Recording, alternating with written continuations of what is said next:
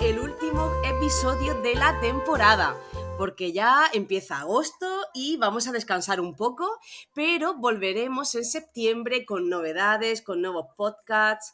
Eh, tengo, estoy empezando a planificar un poquito cómo lo vamos a hacer en vista del éxito que está teniendo y que a todo el mundo pues, me, me llegan informaciones de que a la gente pues, le gusta, le sirve, que le va genial, que es un buen complemento a la formación que, que tenéis. Y bueno, vamos, la idea, voy a empezar a adelantar algo, es crear un podcast em, específico para ATE y otro específico para TKS. Y ya centrarme en uno y en otro cada semana para que pues vayáis teniendo los contenidos cada vez más específicos para vosotras y vosotros. Así que bueno, no me entretengo, vamos a empezar. Recordamos que en el podcast anterior estuvimos hablando de los micronutrientes y ya nos toca terminar esta sección de alimentación hablando de los macronutrientes. Bien, de manera general, los alimentos se clasifican según su función. Eh, es, una de es una de las clasificaciones que se pueden hacer. Tenemos como alimentos energéticos que nos proporcionan energía los carbohidratos y los lípidos como alimentos plásticos reestructuradores tenemos las proteínas y los reguladores que ya sabemos que son vitaminas y minerales. En otra clasificación, según su composición química, pues podemos hacer un grupo de glúcidos o glucídicos, donde aquí predominan los hidratos de carbono que están presentes en los cereales, los tubérculos y las legumbres, sobre todo, los alimentos proteicos, donde predominan las proteínas que se encuentran en carnes, pescados, mariscos y huevos, fundamentalmente, y los lipídicos, que son los lípidos, que aquí ya hablamos de grasas que están presentes sobre todo en aceites, margarina, mantequilla, manteca, mayonesa, crema. Eh, yo diferencio todo lo que mm, sea grasa y grasa mala, que luego hablaremos de los ácidos grasos insaturados, eh, la grasa mala, es todo lo que se puede untar.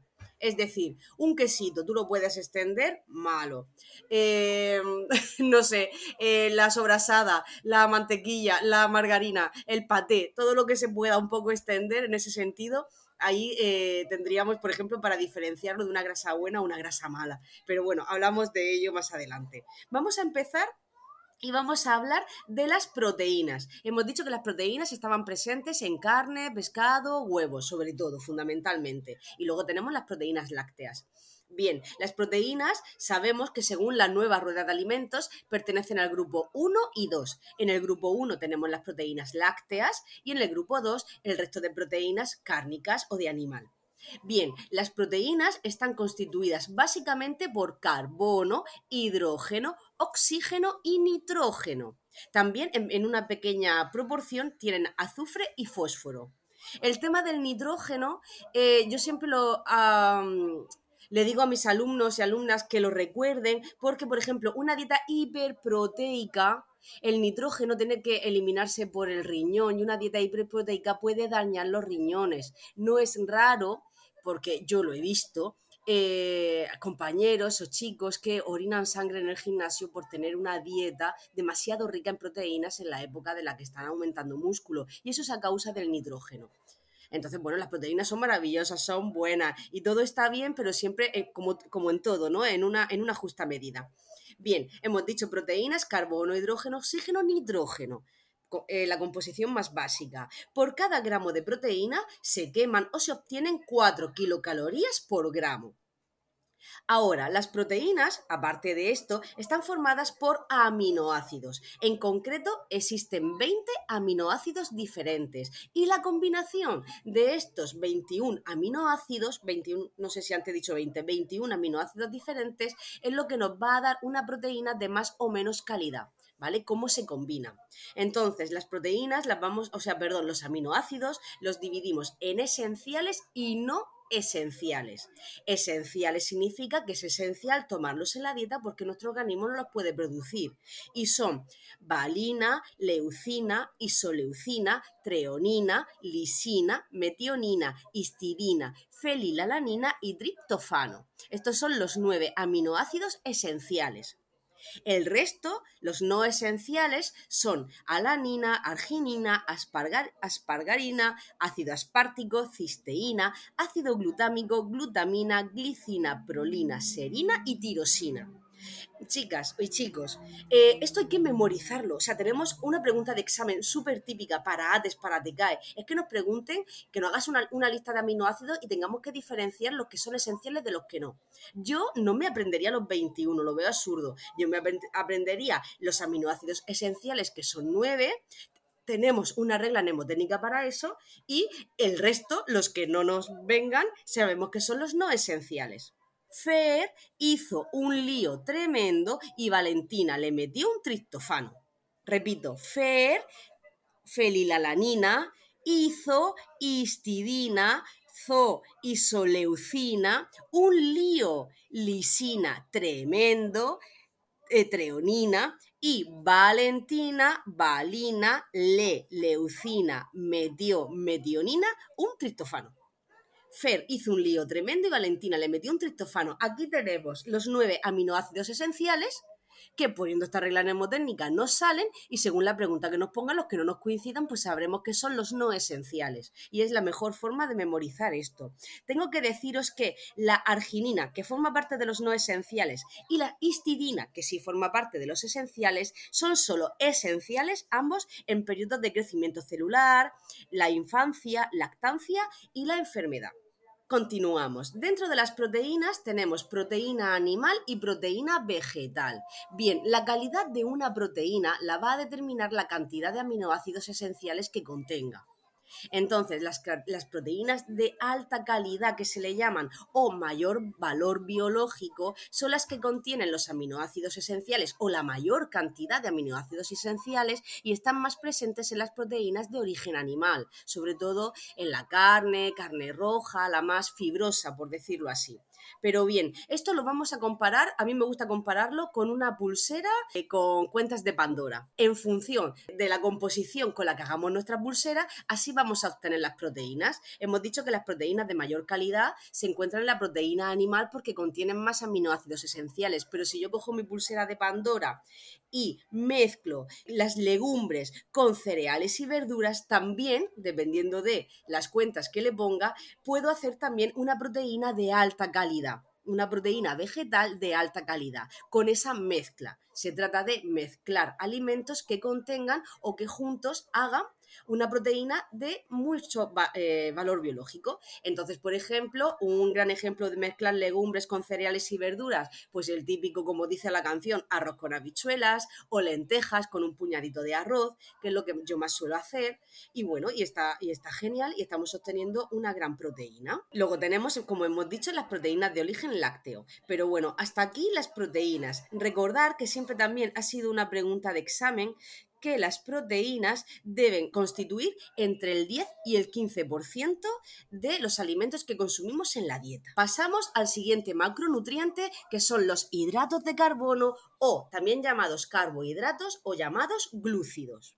Ahora vamos a explicar por qué se le llama glúcidos. Estos están compuestos por carbono, hidrógeno y oxígeno, nada más. Carbono, hidrógeno y oxígeno. Y aportan, al igual que las proteínas, 4 kilocalorías por gramo y estos deben suponer entre el 50 y el 55% de todas las calorías, porque sabemos que los hidratos de carbono forman parte del grupo de energéticos que nos aportan energía para pasar el día. Ahora, ¿de qué están compuestos los hidratos de carbono? Están compuestos por monosacáridos, disacáridos y polisacáridos. ¿Cuáles son los monosacáridos? Son glucosa, galactosa y fructosa.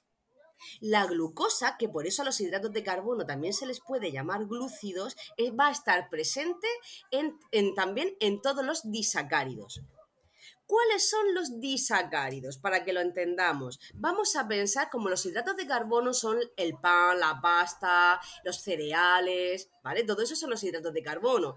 Entonces, vamos a pensar en la masa, la de lactosa, ma de maltosa y sa de sacarosa. Esos son los tres disacáridos. ¿Y qué significa que sean disacáridos? Que están compuestos por dos monosacáridos. De manera que la masa, la lactosa, está compuesta por los monosacáridos galactosa y fructosa. Ma, la maltosa, está compuesto por glucosa y glucosa. Y la sacarosa está compuesta por glucosa y fructosa. Si os dais cuenta, en la lactosa, sacarosa y maltosa, en la masa siempre hay un monosacárido glucosa que se repite. La masa, lactosa, maltosa y sacarosa. Los tres disacáridos, compuestos por dos monosacáridos, que los monosacáridos son glucosa, fructosa y galactosa que se van combinando. Luego tenemos los polisacáridos. Polisacáridos los vamos, le vamos a hacer otras dos llaves y los distinguimos entre amiláceos y no amiláceos. Yo, de manera fácil, para que lo entendáis, no es del todo súper correcto, pero para que lo entendáis, los amiláceos son como polisacáridos azucarados, más o menos, y los polisacáridos no amiláceos son como los no azucarados. ¿Vale? ¿Cuáles son los polisacáridos amiláceos? Pues son, por ejemplo, el almidón, presente, por ejemplo, en el arroz, ¿vale? Que es un polímero de glucosa, el glucógeno, que está presente en el músculo, en el hígado, como reserva energética de los animales. Y luego tenemos los polisacáridos no amiláceos, que es la fibra la fibra dietética, polisacáridos no azucarados, la fibra dietética que está, pues, por ejemplo, presente o concretamente en la celulosa que es la fibra de origen vegetal, ¿vale? Luego vamos a diferenciar la fibra, este polisacárido no amiláceo, en fibra soluble e insoluble. Pero vamos, que al final eh, la fibra es fibra y como la fibra la característica que tiene es que nuestro cuerpo no la puede absorber, entonces conforme entra tiene que salir y sale arrastrando todo lo que se encuentra a su paso. Por eso es buena para evitar el estreñimiento. Luego también deciros que dentro de la fibra soluble e insoluble, pues dentro de la soluble tenemos la celulosa, por ejemplo, que eso ha sido pregunta de examen murciana, la celulosa o las hemicelulosas, además del almidón resistente, pectinas, gomas, mucílagos, etc. Y por último, vamos a pasar a las grasas o lípidos. Las grasas o lípidos tienen que constituir, porque nos proporcionan, como hemos dicho, energía entre el 30 y el 35% del total de las calorías de nuestra dieta. Las grasas o lípidos, estas aportan 9 kilocalorías por gramo. Si las proteínas e hidratos de carbono aportaban 4 kilocalorías por gramo, las grasas o lípidos aportan 9. Y el alcohol, estoy acomodado por si os interesa, 7, 7 kilocalorías por gramo. Bien, las grasas o lípidos son importantísimos porque forman parte de la estructura de las membranas celulares, están implicadas en la absorción, transporte y formación de vitaminas liposolubles, forman también parte de algunas hormonas. ¿De qué están formadas las grasas? Están formadas de ácidos grasos. Por ejemplo, los triglicéridos es una molécula de, compuesta por un glicerol y tres moléculas de ácidos grasos. ¿Cómo vamos a dividir a los lípidos? Los, dividiremos en grasas saturadas y grasas insaturadas.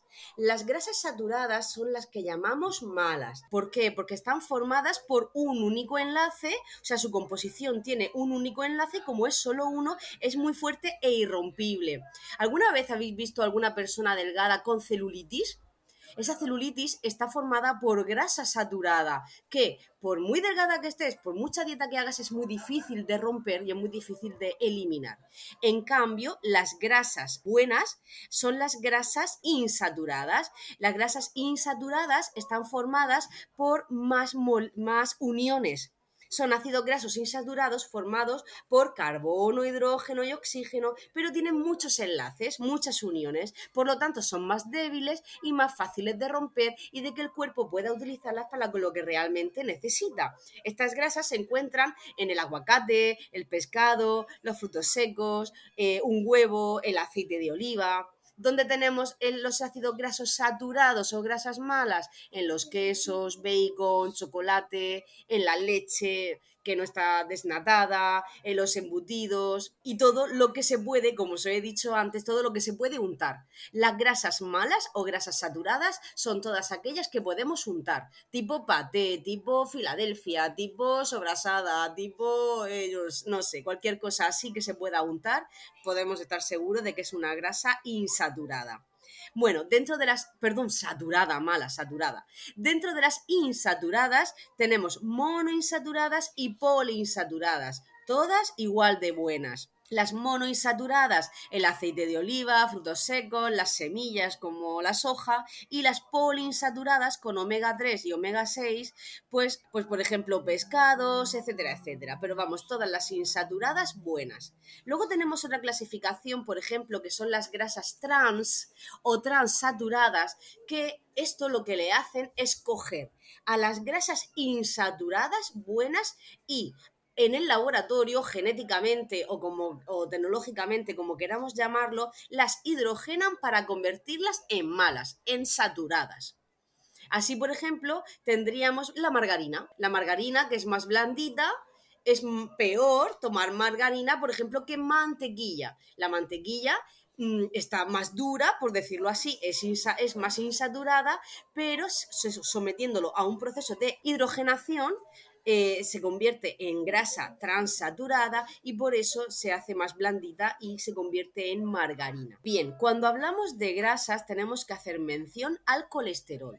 Además de los triglicéridos, como hemos dicho, de los fosfolípidos, los lípidos también contienen esteroles. Uno de los mm, que conocemos más es el colesterol, que es esencial para el organismo. Tenemos el colesterol endógeno y exógeno, es decir, el organismo es capaz de producirlo, de producir colesterol, y luego podemos obtener colesterol de los alimentos de manera exógena. ¿Cuáles son los beneficios y las funciones del colesterol? Pues fabricar hormonas, síntesis de vitamina D, formación de bilis, creación de nuevas células, tienen también una función digestiva. El colesterol es bueno y necesario.